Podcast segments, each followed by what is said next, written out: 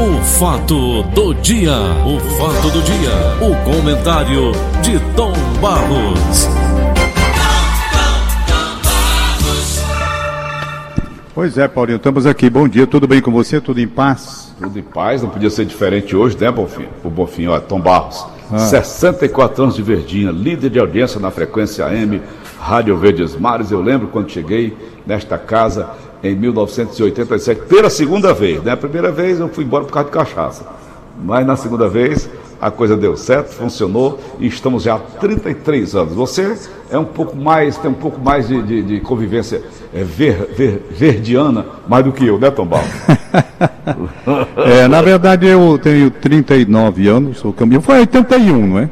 Eu é. cheguei. Então você somando aí para ver como é que vai. Uhum. Nós vamos aí para 40 anos de casa. E é, é claro que é uma alegria muito grande no dia de hoje a gente comemorar o aniversário da Verdinha. E a preocupação, você pega de 64, é você passa 40. Gente, né, bicho? Como é? A minha preocupação é não cansar o ouvinte que nos acompanha já há tanto tempo, de pai para filho, de filho para neto, e por é. aí vai. E a gente se, eu me preocupo muito em avançar juntamente com essa juventude que aí está também nos prestigiando com essa audiência. É verdade, Paulo. Ele, essa, essa juventude que aí está, muitas vezes, ela recebe dos pais, ou recebeu dos pais, o, o legado de ouvir a Rádio Verdes Mares. O vício. nesse horário, quando vai para o colégio, o pessoal de manhã cedinho vai no colégio, né? Vários depoimentos de pessoas que dizem assim: olha, meu pai escutava o senhor, uhum. quando a gente, e hoje sou eu que estou escutando. Quantas vezes eu escuto isso? Quantas vezes, entendeu? Então é uma coisa muito interessante. É comum muitas pessoas dizerem mesmo. A gente acompanhava do tempo do papai e tal. Papai às vezes já não está mais aqui, mas a gente continua prestigiando. E assim a gente vai vivendo. Eu agradeço muito. Eu digo a você, não é a minha mais jovem fã, a Maria Giovana, que completou seis anos no dia 2 de abril, ela é. Por quê? Porque o pai dela, o Márcio, e a Luciana, a mãe dela, vem para o colégio escutando o nosso programa. Aí a menina um dia, ele para isso não vai ouvir o Tom Barros, quer dizer, já está ligada, não é? Seis anos é. de idade. E muitas outras pessoas já fizeram depoimentos assim semelhantes. De que vinham para o colégio, ouvindo a Rádio Verdes Mares, o pai, a pessoa se acostuma a ver, vai continuando ouvindo, às vezes se torna até uma lembrança. A Rádio Verdes Mares é uma história muito bonita, muito bonita mesmo, sabe? A Rádio Verdes Mares tem uma trajetória de participação na vida cearense em todos os níveis na política, ô, ô, Tom, como na, é, no esporte. Foi o início, o começo? Como é que foi a ideia da Rádio Verdes Mares? Não, na verdade, Paulo, a Rádio Verdes Mares, primeiramente ela pertencia aos Diários Associados. Hum. Pertencia aos Diários Associados. Era Ceará Rádio Clube e Rádio Verdes Mares. Hum. Aí, o Paulo Cabral, que será inclusive homenageado de domingo no programa, no trabalho que o Roberto Ribeiro está fazendo, Paulo Cabral de Araújo, que foi prefeito de Fortaleza, ele, na negociação para sair da empresa, ele ficou com a emissora, a Rádio Verdes não, Mares. o Paulo Cabral de Araújo, né, o, que, o criador da, da, daquela praia Cu de Boi? Não sei, Paulo, não sei se foi ele, não. Não sei. Do, da transmissão do futebol? Não, ele... não, não sei. Aí eu, eu tenho, tenho, essa, tenho essa coisa, mas eu não sei se foi o Paulo, não. Eu acho que não. Pois bem, eu vou até saber disso porque faz parte da história.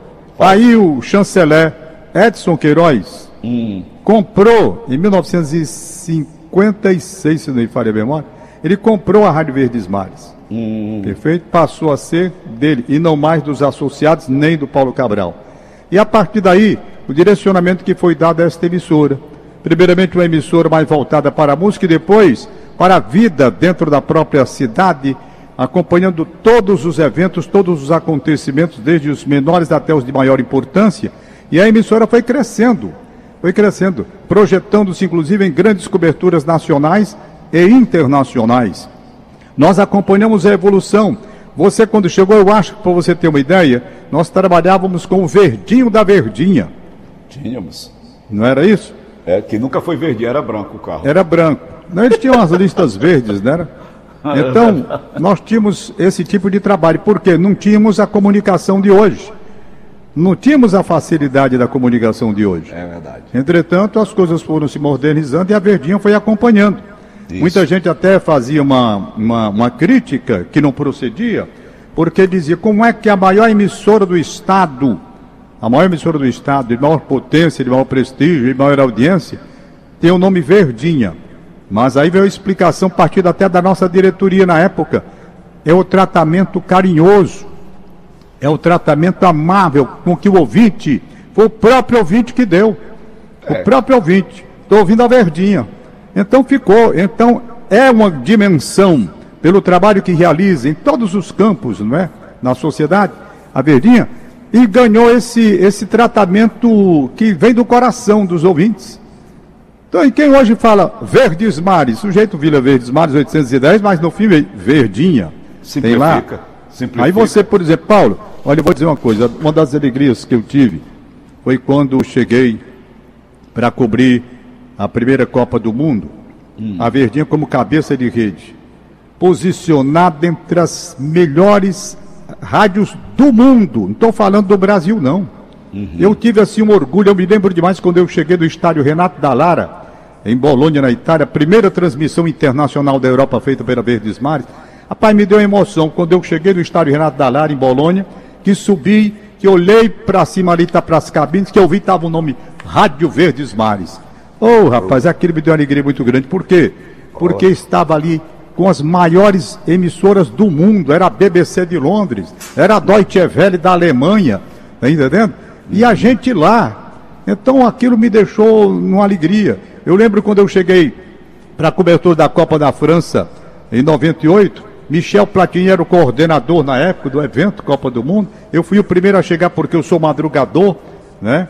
Eu sou, eu sou madrugador, chego, gosto de chegar cedo, para até para providenciar. Quando eu entrei naquele centro de imprensa que eu vi o nosso nome lá da Rádio Verdes Mares, aquilo, rapaz, é uma coisa que, que pesa. Pesa. Orgulho. Nós não estávamos entre as melhores do Brasil, não nós estávamos entre as melhores do mundo, nos maiores Tom, eventos. um orgulho, mas sem vaidade, né, Tom? Não vaidade, não. Aquilo, é, aliás, eu vou já falar sobre isso, porque o, o que você estava falando aí me interessa a respeito disso. Olha, aquilo não é vaidade, não, é realização, é diferente.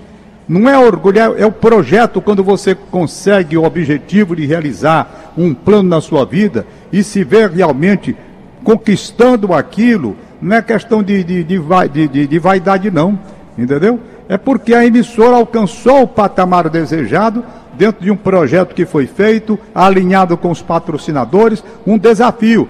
Olha, Paulo, eu vou dizer a você, antigamente nós éramos reféns da linguagem, da transmissão das emissoras do sul do Brasil. É. Nós fazíamos rede, a linguagem era deles, não era nossa. A Verdinha, quando assumiu cabeça de rede e passou a transmitir, levou a linguagem cearense para a Copa do Mundo para o plano internacional. Não ficamos dependendo de nenhuma rádio do sul-sudeste do Brasil, não. Fomos nós, a Verdes Mares, a Verdinha que estava lá. Entendeu? Então isso para a gente é motivo de orgulho, porque nós estávamos com o nosso, nosso jeito de ser, o nosso jeito de pronunciar, o nosso jeito de interpretar, o nosso jeito de dizer era voz cearense na Copa do Mundo, a Verdinha. Isso vem desde 1978, como cabeça de rede a partir de 98, se não me falha a memória aqui. Não, acho que na Itália não era. 98. Cabeça de rede. Por que é cabeça de rede? Quando você faz num pool, você está transmitindo a Copa do Mundo, mas não comanda a rede. A Verdinha começou com a primeira experiência na segunda já foi como cabeça de rede, comprou o direito e foi dentro de um onde ela comandava. Entendeu? Então tudo isso faz parte. Isso eu estou dando um exemplo da linguagem do esporte. Mas se você partir para outros planos, a Verdes Mares, ela tem efetivamente um trabalho realizado que não deixa nada a dever a qualquer emissora do Brasil. Pode prestar atenção.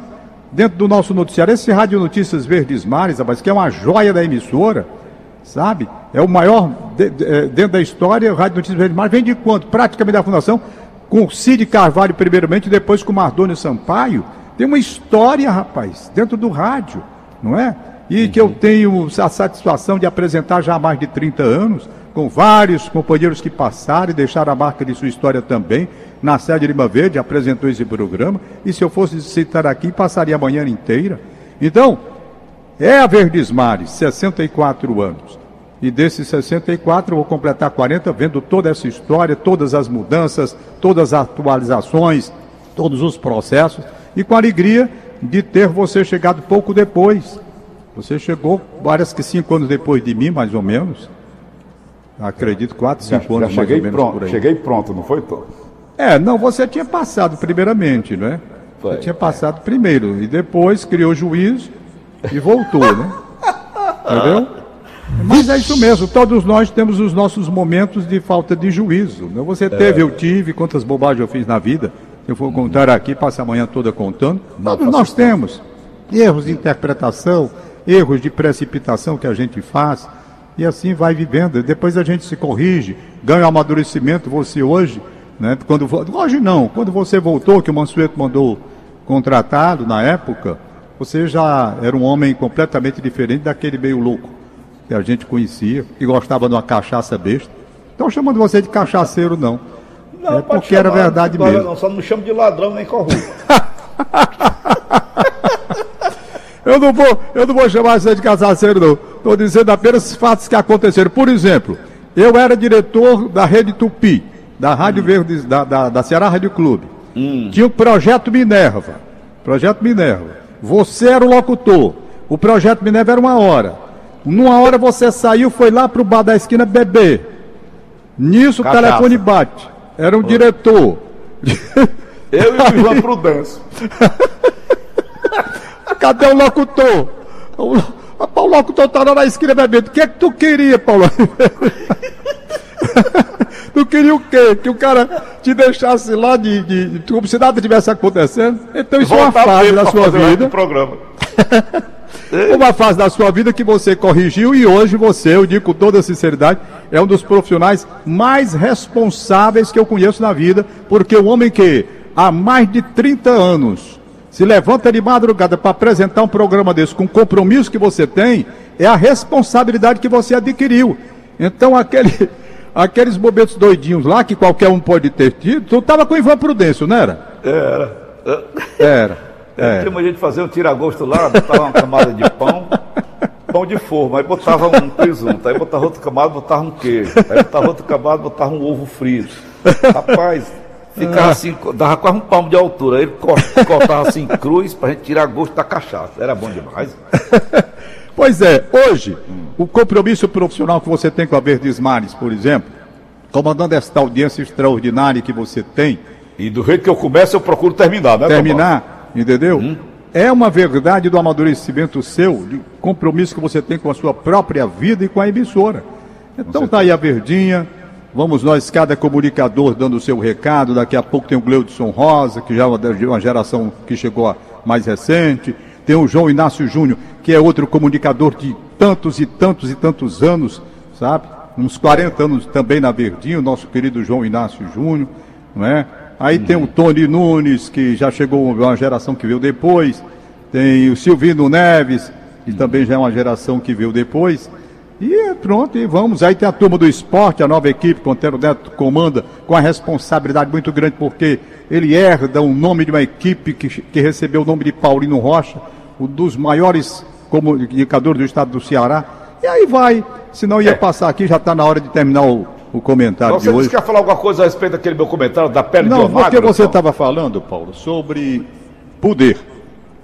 Poder. E eu queria que você lesse aí, eu sei que você leu aí, negócio de poder. É. É só uma Não sei se- frasezinha que o mágico da pele de Onagro falou para o rapaz que queria praticar o suicídio. Ele disse: O poder nos destrói. O querer nos queima. O poder nos destrói. E deu a pele de Onagro pro cara. O cara disse: Eu lá acredito nessas bobagens, rapaz. E o rei disse para ele: Cuidado, muito cuidado com os seus desejos que não foram compartilhados com ninguém. Aí foi onde ele se lascou, foi onde ele se destruiu. Paulinho, é Hum. porque quando você estava falando em poder. Aliás, o documentário da Rádio Verdes Mares, extraordinário documentário hoje, a partir de Quatro da 4 horas da tarde, viu? Isso. Quem quiser um documentário sobre a Verdinha, belo documentário, está aí às 4 horas da tarde de hoje.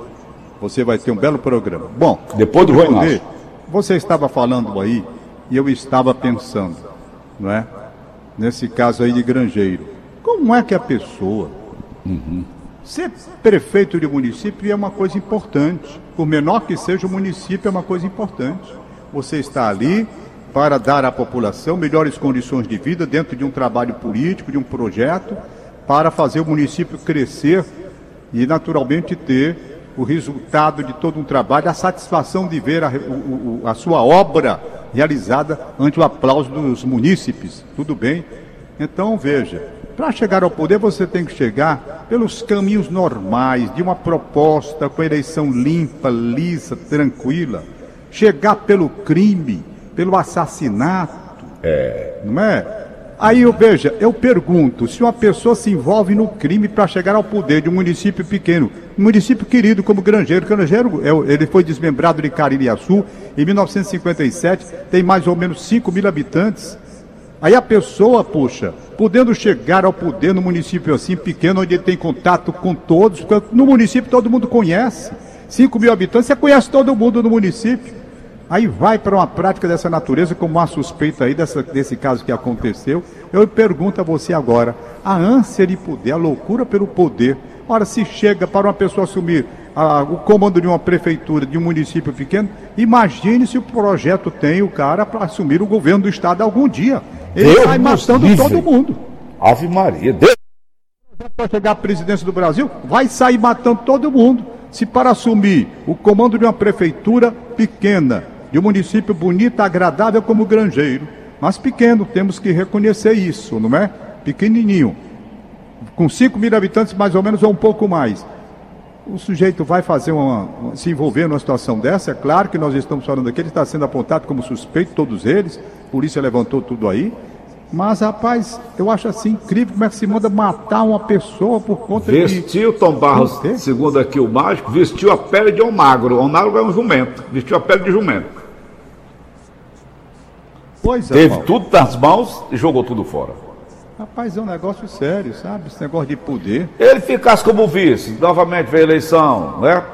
Poderia ser indicado já na reserva, né? Para o, o próximo mandato, bem novo ainda. Mas não. Cresce os olhos, vai ser eu. Mas às vezes. Tu lembra de Maracanã, fico... não lembra, Tom Barros? Lembro demais. Primeiro prefeito de Maracanã. Eu estou falando, eu estou falando aqui, Paulo, com relação a isso aí, porque porque claro que ele está sendo acusado, né? Perfeito? É, até prova tá contrário, ele, ele é inocente. Vai ter direito à defesa, pode querer mostrar que não foi, que não é assim e tal. Vai todo um processo, mas só pelo que foi apurado aí, a situação já ficou muito complicada, né? Muito é, complicada. É claro que ele não é, não foi condenado ainda. Nós estamos fazendo comentário em cima do que a polícia apurou, mas não estamos dizendo que ele é. Nós estamos é. dizendo que ele é suspeito. Do que já é domínio público, né, Tom Barros? Domínio público, claro. Nós estamos falando aqui do que é domínio público. Não é. estamos absolutamente fazendo uma acusação isolada.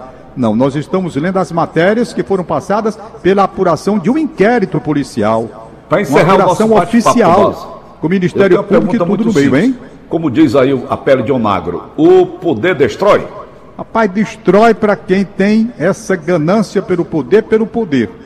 É. Se você tem o poder com o desejo de servir e fazer o bem, não tem problema nenhum. Você não vai se embriagar pelo poder. Você vai fazer do poder um instrumento dado, como disse o pastorino e você lê todo dia aí, de luz dado por Deus para você servir a comunidade. Então é. faz sentido. Você viu, você lê aí do pastorino quase todo dia eu vejo quando você lê. Então você está chamado uma oportunidade divina que é dada a você de comandar o seu município, o seu estado, para fazer o bem. Aí vem uma realização interior, não é a vaidade do poder pelo poder, a ganância por mandar nos outros. Porque tem aquele que goza, sabe? Porque quer ter o poder nas pequenas coisas para estar tá mandando nos outros, passando por cima dos outros, passando o trator por cima, maltratando. Aqueles que têm o poder e fazem questão de, na hora que assume o poder, mostrar sua simplicidade no comando. Como? Tratando bem as pessoas, respeitando bem os companheiros, os seus subordinados, principalmente, tratando bem os seus subordinados. Aqueles que assumem cargos e passam a, a pisar no pescoço dos comandados, maltratando. Então, aquele dali, muitas vezes acontece. E eu vi aqui uma frase que me foi mandada pelo José do Egito que diz o seguinte, para terminar a gente chamar as notinhas de hoje.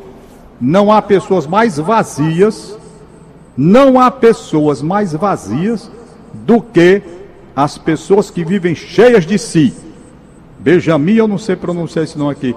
Whitcott, parece que o nome é esse mesmo. Viu, Paulo?